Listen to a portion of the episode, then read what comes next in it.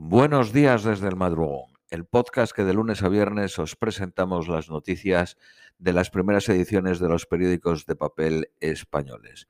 Vamos con las de hoy, jueves 6 de mayo a las 2 y 56 de la mañana en España.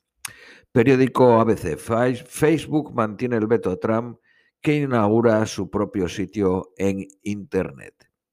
La polémica decisión dispara las críticas de los republicanos, que acusan a la tecnológica de erigirse en árbitro de la libertad de expresión. Líderes mundiales de la talla de Merkel, Bolsonaro y López Obrador han criticado la decisión de Facebook de quitarle tal megáfono al presidente de un gobierno democrático. Periódico El País.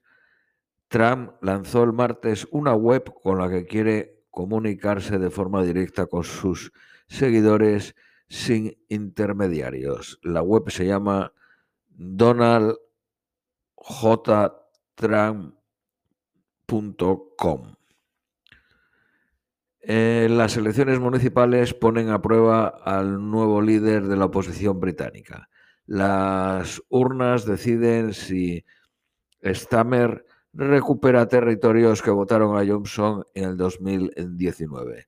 Los últimos soldeos pronostican una ventaja conservadora entre 11 y 17 puntos.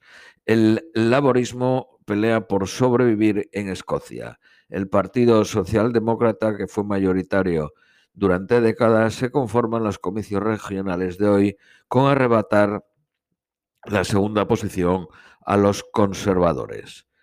Londres recula y otorga rango de embajador al representante de la Unión Europea.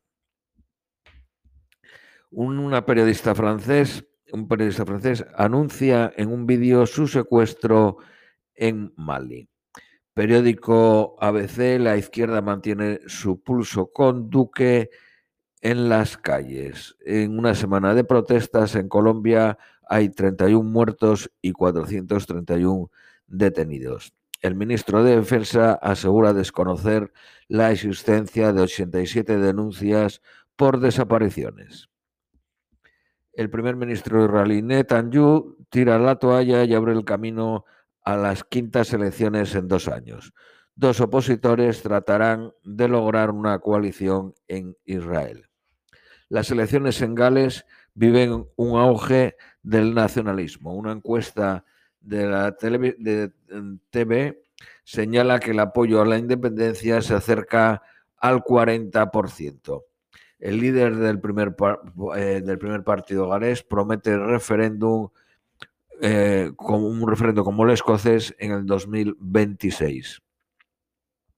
Periódico La Vanguardia, Londres envía dos patrulleras al Canal de la Mancha por las amenazas de Francia de represalias por las restricciones pesqueras en aguas de la isla de Jersey.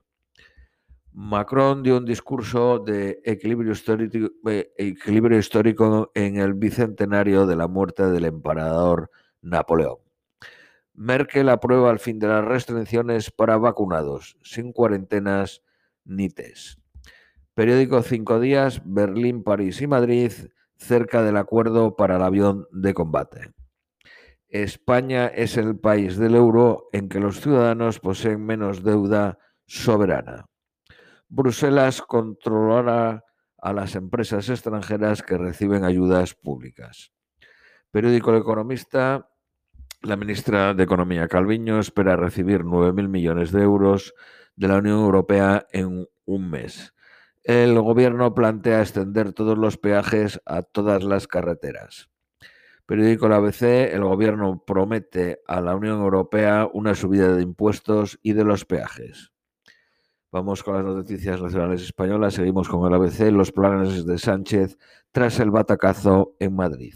Una legislatura larga para desgastar a Casado sin la presión de Iglesias, que creen que ayudará a bajar las revoluciones del debate. La dirección federal del Partido Socialista da un golpe de mano y convoca primarias en Andalucía. Las elecciones se celebrarán en junio y votarán 44.000 militantes.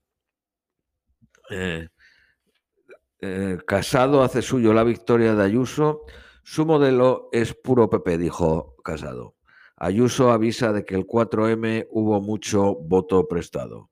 El, fracaso de Iglesias y su ida amenazan el futuro de Podemos y reducen su influencia. Errejón confía en el crecimiento de más país como fuerza verde. Ni cese, ni dimisiones, ni autocrítica. Arrimadas asciende a Val tras desaparecer de Madrid. Vos se queda a merced de Ayuso y no reclama entrar en el gobierno.